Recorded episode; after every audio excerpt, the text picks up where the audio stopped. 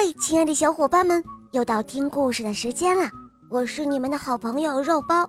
今天的故事是崔玉明小朋友点播的，我们一起来听听他的声音吧。大家好，我叫崔玉明，我今年六岁了，我来自西安。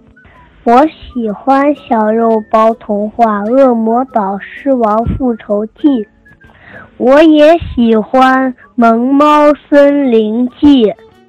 我今天想点播一个故事，名字叫《狮子大王的美梦》。好的，小宝贝，那就由我来为你讲这个故事喽。《狮子大王的美梦》，演播肉包来了。在海的中间有一大片茂密的森林，雄壮的狮子大王。统帅着整个森林王国，在他的治理下，森林王国的动物们安居乐业，丰衣足食，一派繁荣昌盛的景象。森林王国里四季如春，花香飘逸，碧绿的草丛中，零零星星地点缀着红的、黄的、蓝的，很多很多漂亮的小野花。远远的望过去，就像是涂着彩色图案的绿缎子。狮子大王经常躺在这片花海中，仰望着天空。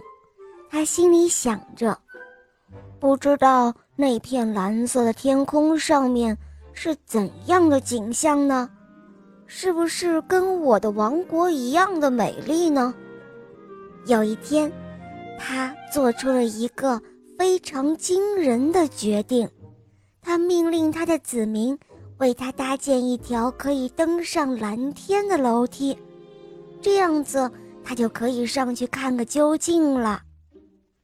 不久后，在动物们的齐心协力下，有一条有着九百九十九个台阶的梯子搭建成功了。狮子大王在子民们的欢呼声中。一步一步地走上了蓝天，可是，当他走到一百个阶梯的时候，心里却有一点害怕，他不敢再往上走了。最后，他只能遗憾地又回到了地面上。为了能够帮助狮子大王实现他的这个愿望，森林王国里的白兔博士。潜心研究能够飞上天的机器。不久后，他终于制造出了一个能够把狮子大王带到蓝天上去的热气球。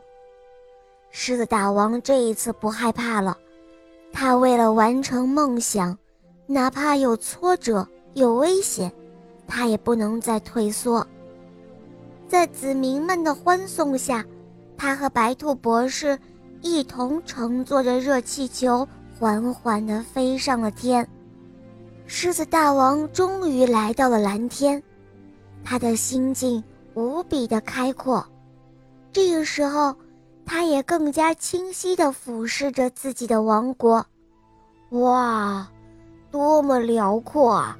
蔚蓝的大海把这个王国拥抱着，他激动地高呼道：“哦！”太好了，我是最勇敢的国王。这时候，热气球继续上升着，把狮子国王带到了那片令他向往已久，却因为万里之上而遥不可及的蓝色天空。洁白的云朵在他身边围绕，像棉花糖一样的柔软。他好想伸出手去触摸，但是他又担心破坏了这美丽的一切，而终于收起手来。无边无际的蓝天让狮子大王惊呆了，他一直以为自己的王国是最最最辽阔的，四周的海也是最蔚蓝的，可没想到这个梦想中的蓝天。更加辽阔，也更加湛蓝，让人心驰神往。最后，狮子大王回到了他的森林王国，梦想还在继续。不知道狮子大王下一个梦想又会是什么呢？小伙伴们，你们有没有自己的梦想呢？